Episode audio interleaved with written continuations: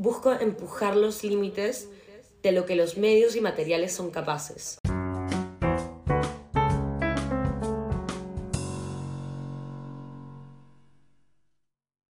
Hola, hola, bienvenidos a Ella Vuela. Hoy estamos con Paula Chirinos Katz. Como tercera generación de una familia de artistas, Paula ha heredado una pasión y dedicación por el arte. Ella ha encontrado su propia voz artística a través de la exploración de nuevas técnicas. Conversaremos de la transmutación, inspiración artística y de cómo utilizas el sentido de identidad para crear algo nuevo. Bienvenida Paula, estamos encantados por escuchar tu historia. Gracias Andrea, gracias por esta oportunidad, por darle voz a más mujeres y, y por tener ese ímpetu para contar historias que tal vez inspirarán, tal vez no, pero yo creo que siempre es bueno como darle voz a gente que de distintos rubros, ¿sabes? Es como, como es un espacio en el que compartiremos, contaremos cosas, inspiraremos a otras personas y, y nada, sobre todo dialogaremos, que es súper importante, porque parte de, de ser multidisciplinarios yo creo que es como aprender un poco de todo. Y eso es lo que haces tú. Muchas gracias, Paula. De verdad, yo creo que de esta conversación inspiraremos a muchísimos artistas y futuros artistas. Y, y no solamente artistas, también le daremos un sentido de, de cómo es la vida de un, de un creador a, a personas que se dedican a otras profesiones. Así es. Y bueno, como lo que hablo en mi obra, cualquier tipo de proceso, la vida en general es todo menos lineal.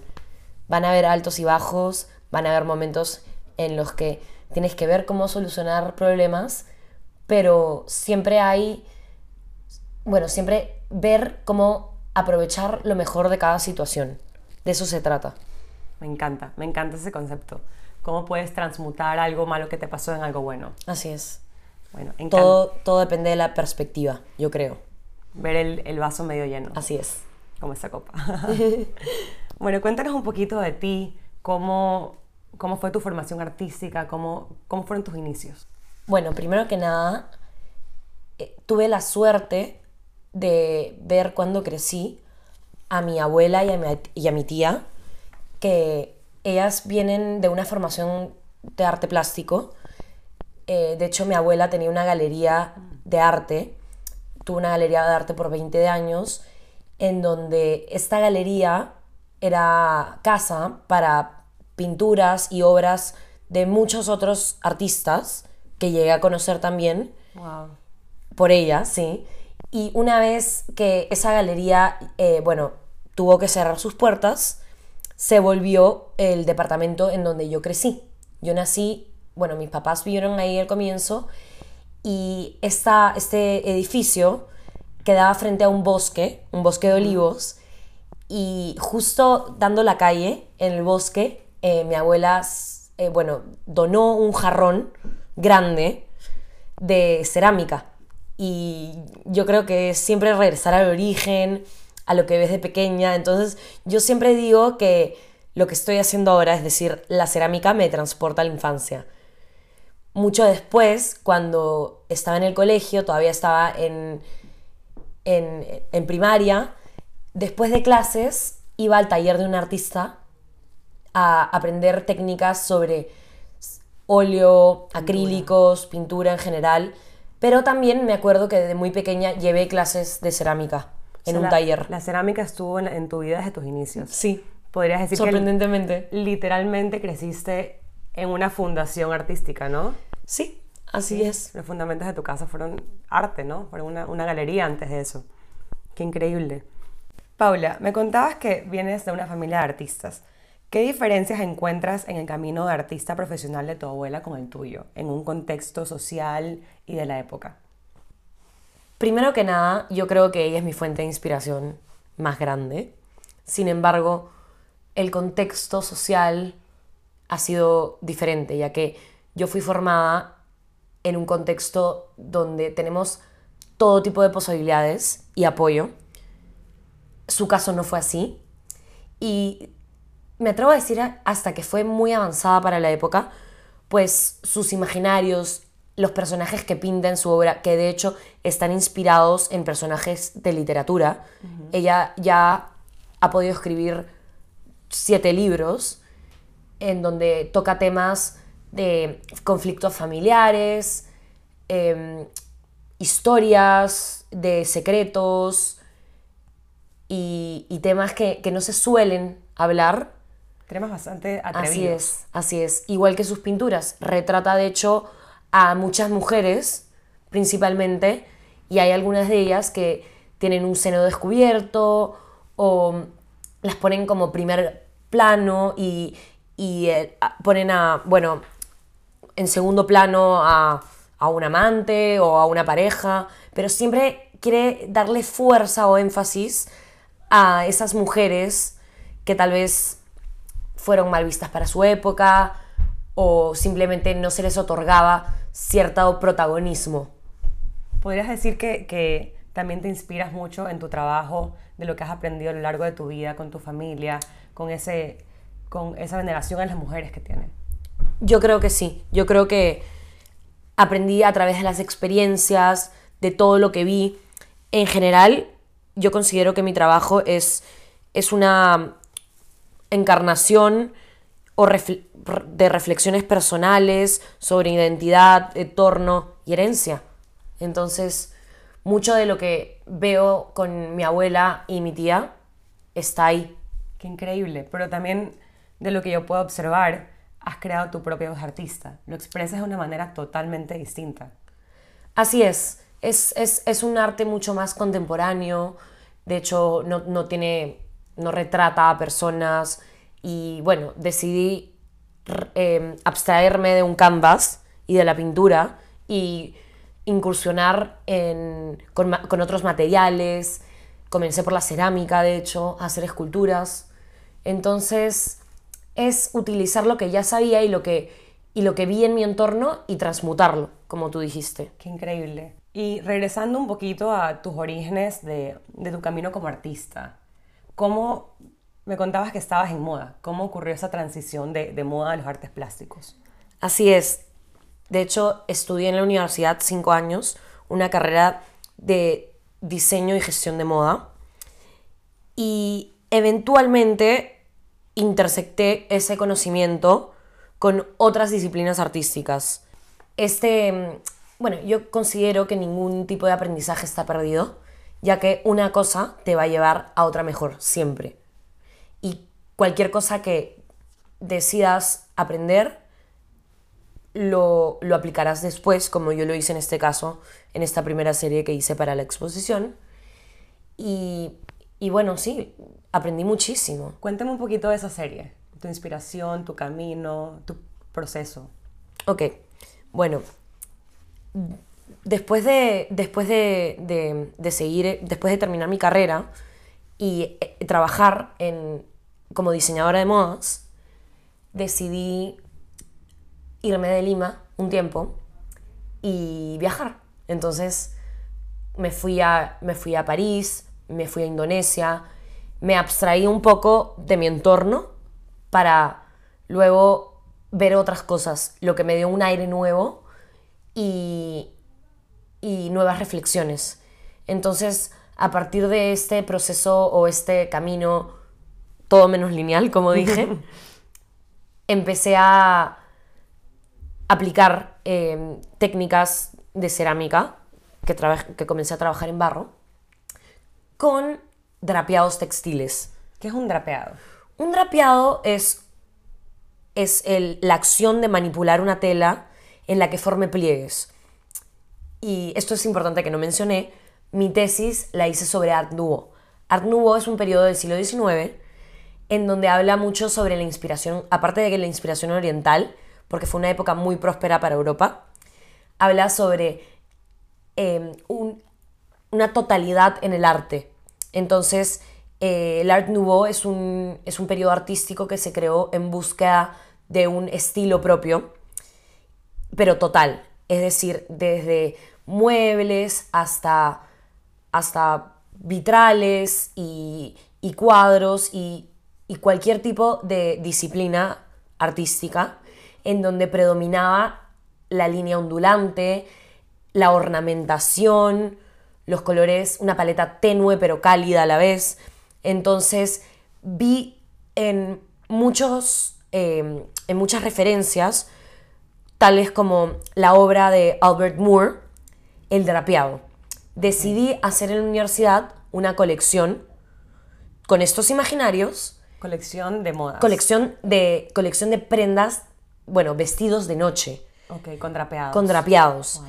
De hecho, llegué a hacer un vestido que tenía impreso vitrales de... Wow. Sí, vitrales y fue drapeado el vestido.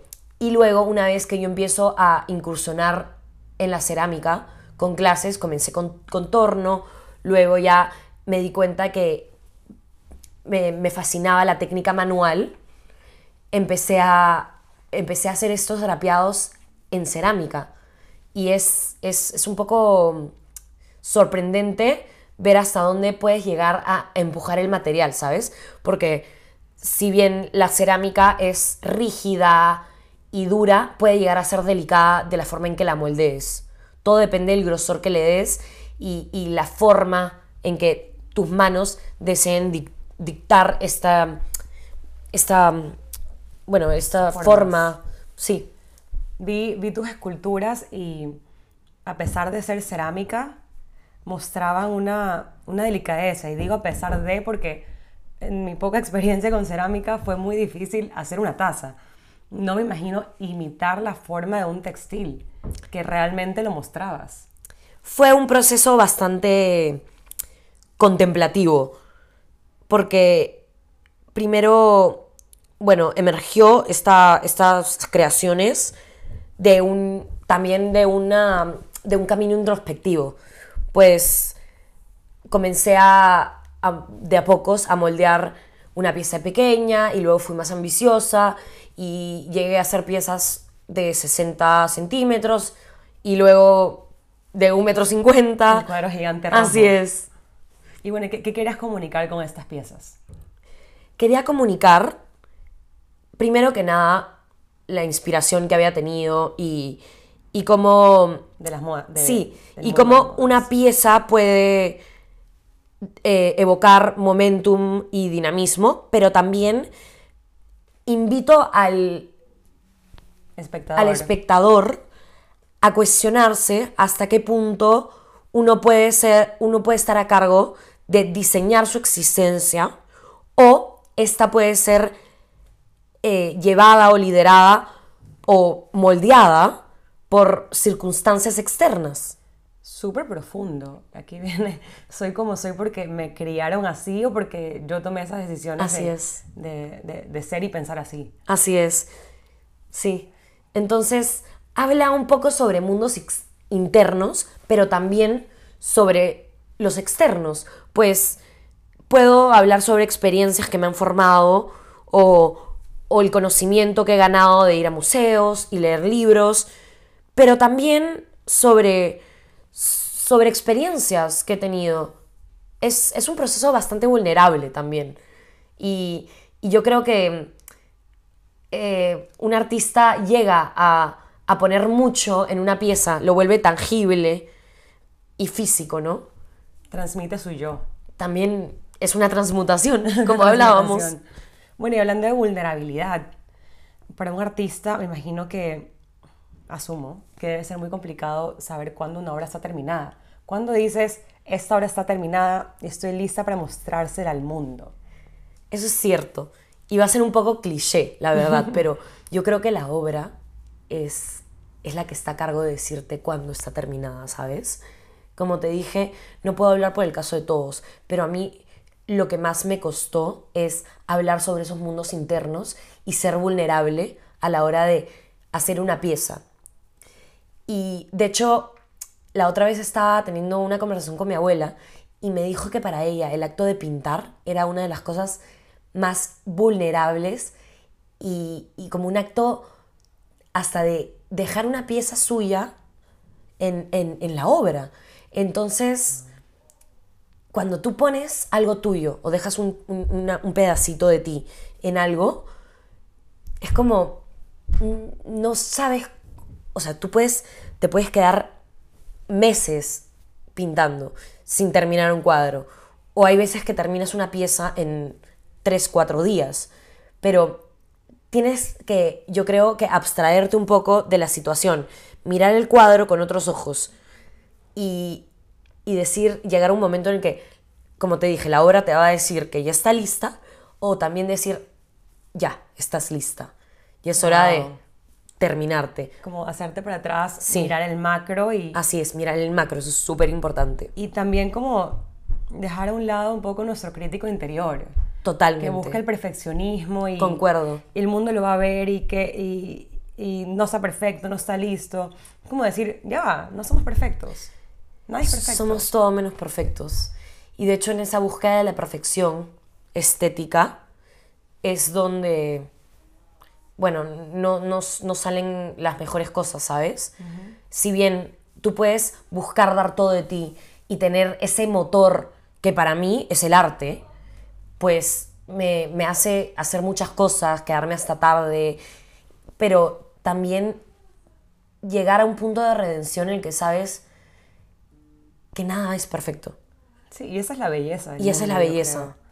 Ves una montaña, es magnífica, imponente, pero no es perfecta. Así es. Qué increíble. Bueno, estamos hablando un poquito de, de- de cómo sabes si una obra está terminada. ¿Cómo es tu proceso creativo? ¿Cómo empiezas una obra y te, y te inspiras y dices, esto es lo que quiero empezar? ¿Y ocurre alguna transmutación en el camino? Así es. Muchos de los procesos creativos, de hecho, los veo en inspiración, ya sea que he visto algo o he leído algo, o puede ser un, un simple, simplemente ver un material como una piedra, una piedra que tiene distintos colores y tiene un degradado, y, simplemente empezar a, a investigar sobre el tema y desarrollarlo, hacer bocetos, ver, ver fotos, simplemente dialogando también viene la inspiración. Hay muchas fuentes, Me contabas que tuviste un, un viaje a Bali así es. y ahí encontraste fuentes de inspiración. Sí, por, bueno, como por ejemplo, incursioné y logré hacer una pieza de vidrio soplado, algo que siempre había querido hacer.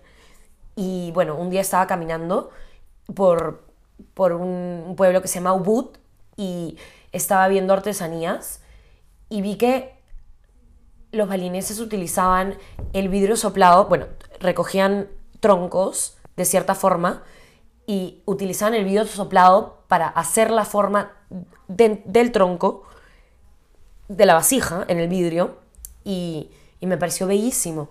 Entonces logré hablar con, con, los, con una artesana que tenía un taller cercano y le dije que por favor me enseñara la técnica ¡Wow! ahí fue, bueno, y es, es muy loco porque siempre había querido hacer video soplado, solo que no había encontrado las herramientas ni la circunstancia y simplemente llegó a mí. Fue el destino.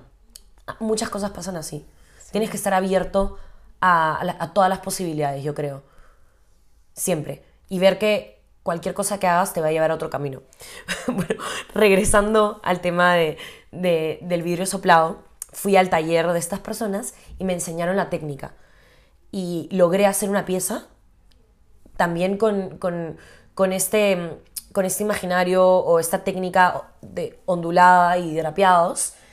Y, y También bueno, el vidrio, lo, lo, lo pusiste en el vidrio, el drapeado. así es. ¡Wow! Sí, bueno, logré hacer lo que pude, es mi primera pieza en vidrio, pero logré hacer algo parecido y de hecho la, bueno, está expuesta ahorita junto con mis otras piezas y, y bueno, nada, eh, seguir abierta a todas las técnicas, a todas las posibilidades, no me limito a ninguna, tampoco creo que ninguna es mejor que otra, pero Multidisciplinario. Así es, sí. Yo creo que somos seres multidisciplinarios.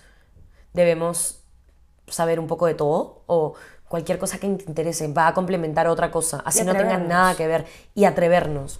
Yo creo que eso es lo más dar el primer paso es lo más difícil. Y me encantó que como artista en tu exposición expusiste esta obra que era tu primer acercamiento con el vidrio y te atreviste a ponerle y mostrar al mundo. Me pareció muy valiente e increíble, de verdad. Gracias. De hecho, no le iba a mostrar porque pensé que ni siquiera tenía que ver con la serie, pero creo que esto va a ser el comienzo de algo nuevo porque de hecho eh, estoy buscando perfeccionar la técnica y seguir investigándola. No, bueno, si fuera por mí podría investigar todas las técnicas, de verdad. Repasando tus primeras obras, ¿crees que tu estilo ha evolucionado? Por ejemplo, ahorita que estás intentando en vidrio, ¿muestras tu mismo estilo o capaz encontraste algo nuevo? Yo creo que, por ejemplo, lo que, mucho, lo que me pasó al comienzo con la cerámica fue que haciendo estos dra- drapeados, como era, era una plancha muy delgada que yo moldeaba y le daba cierto, cierta forma, se rompía. Entonces, eh, yo ponía la pieza, una vez que creía que estaba terminada, la, la ponía al horno y podía salir rota. Me pasó, me pasó varias veces, fue un, un prueba y error. Entonces, vi formas de tal vez como pegar las piezas o simplemente hacer otras, pero tienes que confiar que una pieza te va a llevar a algo mejor.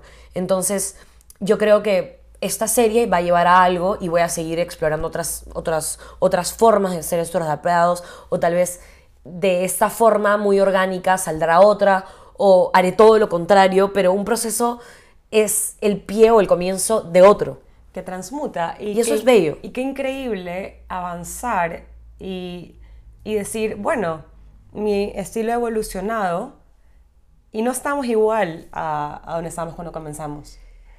Yo siempre digo que lo único constante en la vida es el cambio. Y el único miedo que uno debería tener es estar en el mismo lugar a que el año pasado. El cambio es bueno, el cambio es inevitable.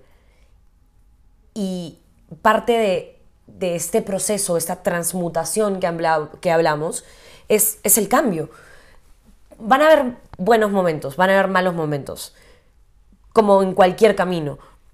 Pero tienes que confiar, tienes que confiar que, que cu- cual- cualquier cosa por la que estás pasando va a pasar y, y te va a llevar a un lugar mejor. Eventualmente el destino va a ser mejor, siempre. Y, y como seres humanos no nos gusta el cambio, le tenemos miedo, pero al final del día es lo único que te hace crecer, Yo creo que es miedo a lo incierto, a lo desconocido. a lo desconocido, así es.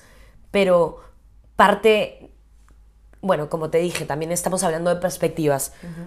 Tú puedes decidir ver es- esta, este, lo incierto o, o algo que no conoces como, como wow, Un viaje. qué, qué mágico, ¿sabes? Eh, no puedo esperar a lo que venga. Siempre sé que va a venir algo mejor. O puedes mirarlo de otra forma, más negativa, que, y ahí es donde va, vas a cultivar em, limiting beliefs o... Creencias limitantes. Así es, creencias limitantes o, o miedos o, o cosas que te van a parar. Pero uno siempre tiene que estar avanzando y siguiendo y, y- y no tener miedo Lanzarse. a lanzarse, que eso es lo más importante, el primer paso que das. Siempre uno va a tener miedo al que dirán, pero te das cuenta que te va a parar y no, no puede ser así. Tienes que avanzar. Hablando un poquito de cambios, eh, vi que lanzaste un NFT, algo totalmente distinto a, a- a tu línea 3D. Sí, eso lo hice hace ya 3, 4 años. De hecho, fue parte de probar, porque trato de hacer un poco de todo, como te dije. Somos seres multidisciplinarios, o así me gusta llamarlo.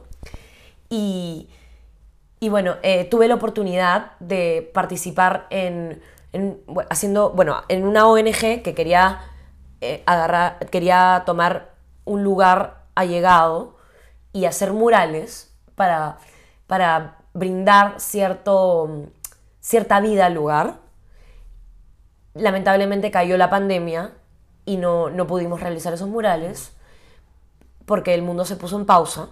Sí. Entonces decidí utilizar el boceto que hice en Photoshop e Illustrator y volverlo un NFT, porque era algo que todo el mundo estaba haciendo en el momento y estábamos en casa y lo subí a OpenSea sin esperar nada, la verdad. nunca, nu- nunca, nunca sabes cuál va a ser el, el outcome, pero, pero sí, probar un poco de todo. No está mal. Increíble. Y aquí la transmutación. De nuevo, sí. O sea, agarraste un boceto que tenías para un mural y dijiste, bueno, tengo que probar cosas nuevas. ¿Qué están haciendo? No podemos aglomerarnos. Un NFT. Sí, la verdad que es algo que, es algo que trato de hacer diario.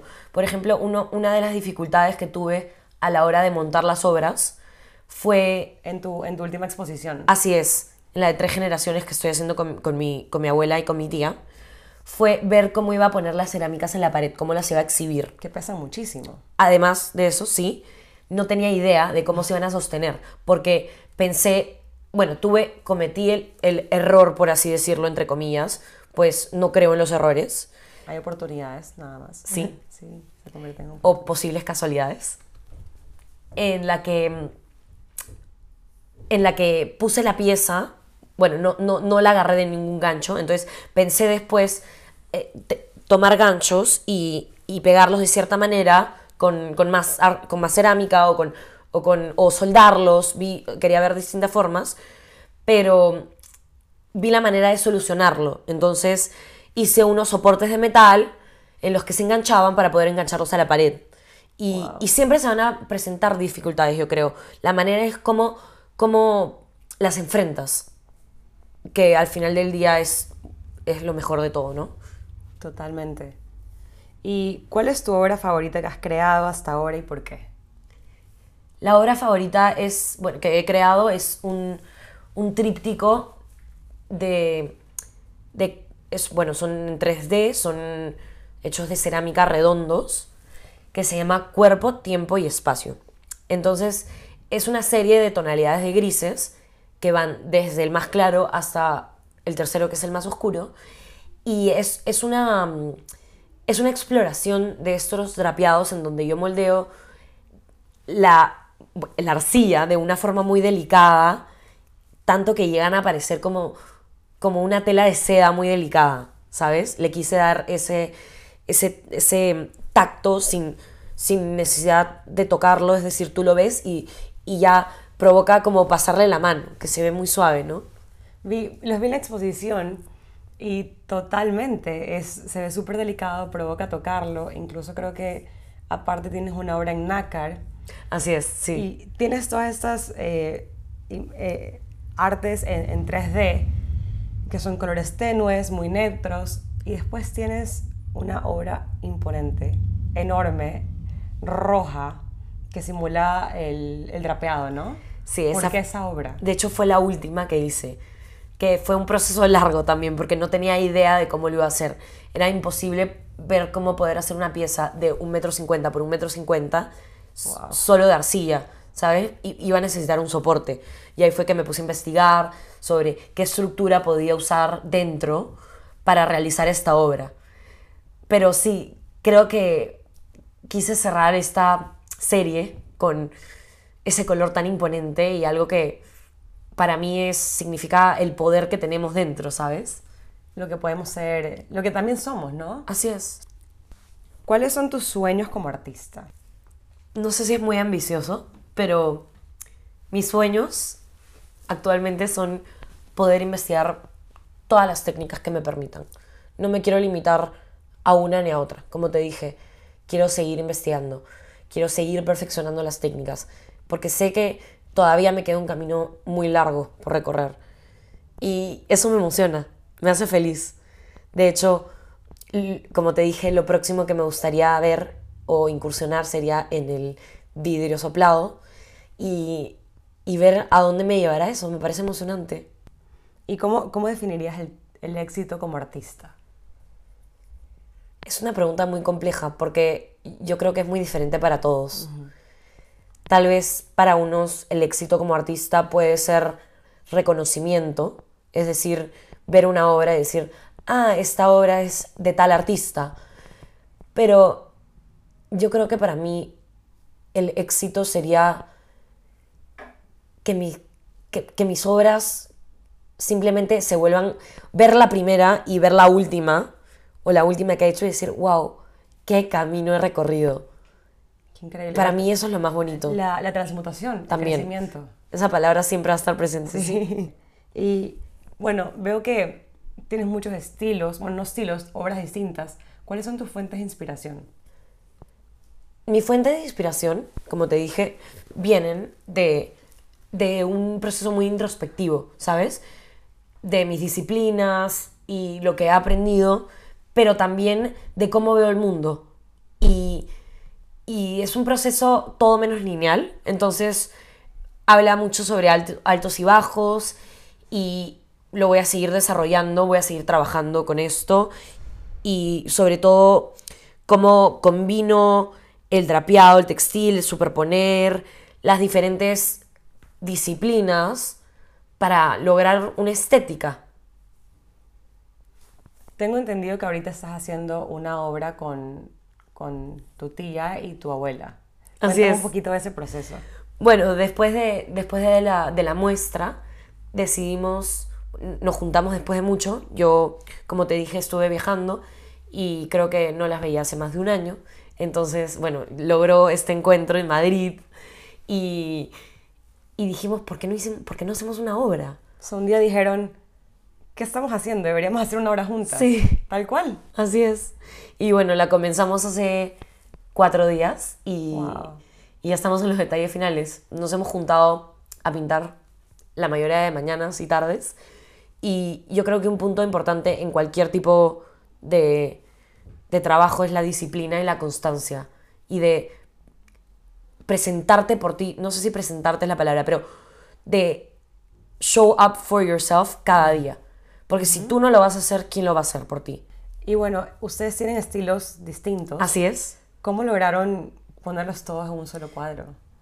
Fue una mezcla interesante. Logramos, logramos hacer una yuxtaposición de, de las mujeres o personajes literarios que representa mi abuela en sus cuadros.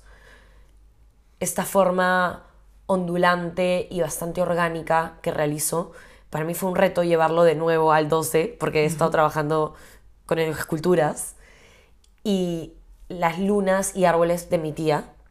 Entonces logramos utilizar un fondo que uniera todo y que una cosa eh, como desemboque o haga continuidad en otra. Wow. Sí, ¿Y lo pintan al mismo tiempo? lo pintamos al mismo tiempo. Sí, Wow. sí. Ha sido una de las cosas más bonitas que, que he podido hacer hasta ahora, de verdad. Nunca me imaginé hacer un cuadro con mi abuela y mi tía. A los cuatro años que, que ibas a ver a, a tu abuela mientras Sí. pintaba, te imaginaste eso, ¿no? De verdad que fue como revivir una parte de mi infancia, porque yo me acuerdo que ella cuando yo tenía 8 me enseñaba a pintar, pero no era que las dos estuviéramos pintando y ahora que, que puedo decir que, que perfeccioné un poco más la técnica o que tengo más noción de, de cómo hacerlo, poderlo hacer con ella es como... Es, un, es uno de los sentimientos más bonitos, ¿sabes? Retribuye. Sí, muchísimo. Para terminar, ¿qué consejos tienes para otros artistas que, que, que están empezando su camino o que quieren explorar nuevas técnicas? Mi primer consejo es que no tengas miedo, porque el miedo es el limitante más grande para todos.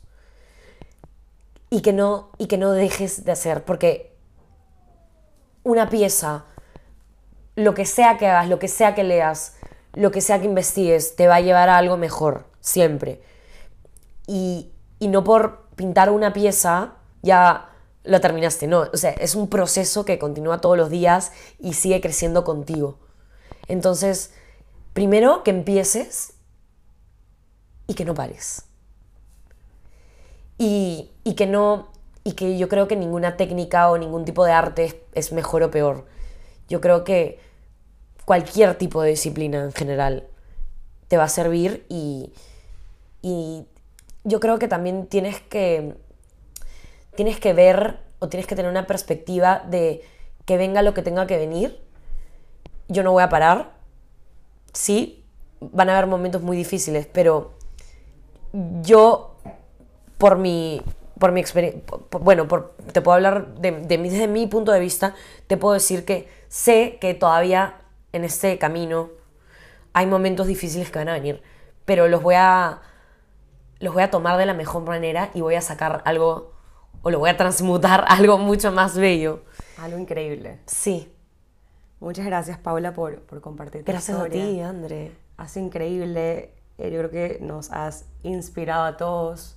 Creo que no ha sido una conversación solamente de arte, pero también de, nada, de nuestro camino como, como personas y de transmutación de lo que nos convertimos. Realmente inspirador. Muchas gracias. Yo también de verdad que dialogando antes he aprendido mucho de ti y yo creo que de eso se trata.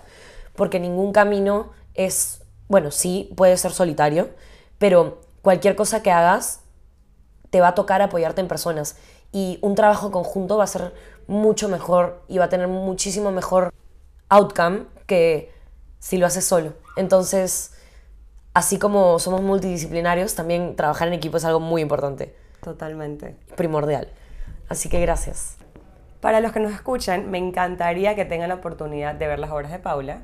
Voy a dejar en los comentarios los links del Instagram de Paula y de las obras que hemos mencionado en este podcast. Voy a dejar todos los links acá abajo. Muchas gracias por escucharnos y nos vemos pronto. A volar.